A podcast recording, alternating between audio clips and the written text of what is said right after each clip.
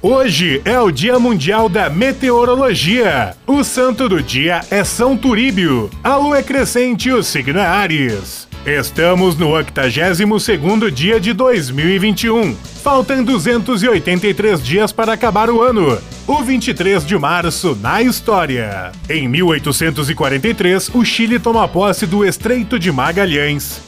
Em 1857, o primeiro elevador é instalado em Nova York. Em 1869, Luiz Alves de Lima e Silva recebe o título de Duque de Caxias, tornando-se o último duque do Império Brasileiro. Em 1919, Mussolini funda em Milão o movimento fascista. Em 1939, o parlamento alemão concede plenos poderes ao governo de Hitler. Em 1956, o Paquistão se torna torna a primeira república islâmica do mundo. Em 1972, Mané Garrincha faz seu último gol como profissional. E em 2012, morre aos 80 anos Chico Anísio, um dos maiores humoristas do Brasil. Frase do dia: Sorrir é e sempre será o melhor remédio.